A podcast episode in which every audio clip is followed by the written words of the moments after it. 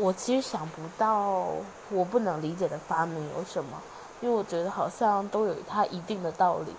可是我可以说我朋友的，我朋友最不能理解的发明大概就是钓虾场，因为她男朋友非常喜欢钓虾，然后有一次工作的时候，他很愤怒的告诉我，为什么要有钓虾场？